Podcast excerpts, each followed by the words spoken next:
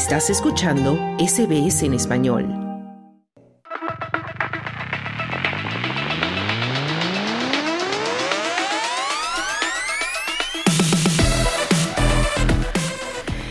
Y ya llegamos al tiempo de los deportes y está con nosotros en la línea nuestro compañero Juan Moya. Hola Juan, ¿qué tal? Buenas tardes. Muy buenas tardes. Vamos a empezar con el fútbol porque tenemos información de la A-League aquí en Australia, masculina y femenina.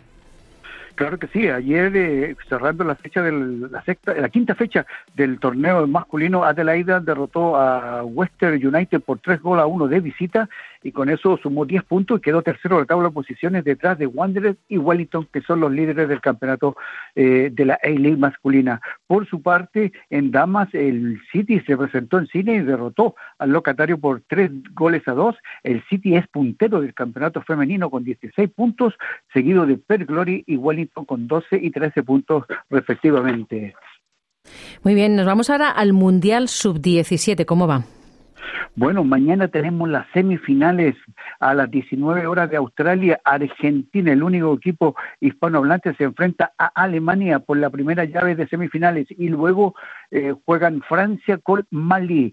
Eh, ahí los dos ganadores juegan la final del Mundial de Fútbol que se juega en Indonesia. Y nos vamos a la Liga Española. Bueno, en la Liga Española el Cádiz cayó 3 a 0 frente al Real Madrid. El Real Madrid es puntero con 35 puntos, pero mañana juega el, Girona frente al Atlético. Girona, si gana, eh, sería, eh, volvería a ocupar el liderato del campeonato eh, español que ya se llevan jugada 12 fechas. Muy bien, tenemos también resultados de las ligas sudamericanas.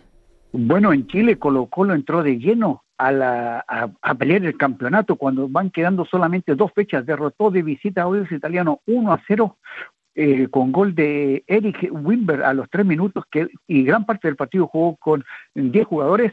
Colo Colo quedó con 51 puntos junto a Huachipato, Cobresal con 53, el campeonato chileno al rojo vivo cuando faltan solamente dos fechas. Y en Argentina, eh, en el grupo A, River Plate empató 0 a 0 con Instituto, Huracán derrotó 2 a 0 Atlético Tucumán, Huracán ganó el grupo con 26 puntos, Godoy Cruz en el grupo B cayó frente a Boca Juniors y ahora va a tener que esperar qué es lo que va a ocurrir mañana cuando Belgrano y Racing jueguen por el, partido pendiente y uno de, ellos será el, el líder del grupo B cuando ya luego hay que prepararse para las semifinales. Y en Colombia, América quedó afuera ya prácticamente de las eh, finales al caer frente al Atlético Nacional por un gol a cero.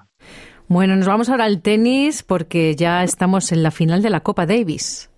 Claro, y no pudo Australia, lamentablemente, 20 años esperando para volver a ganar la Copa Davis, no se pudo. Italia derrotó a, Australia por 2 a 0. El primer set, eh, Mateo Arnaldi derrotó a, Alexei Popolin de Australia por 7-5, 2-6, 6-4 y, y, ganaba el primer punto.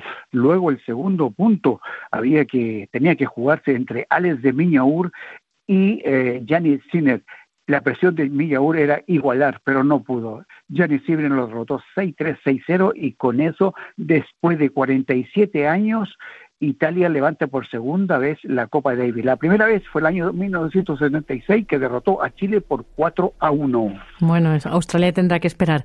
Y nos vamos ahora al motor, Juan, porque tenemos información de Fórmula 1. Bueno, volvió a ganar más Verstappen, terminó el campeonato.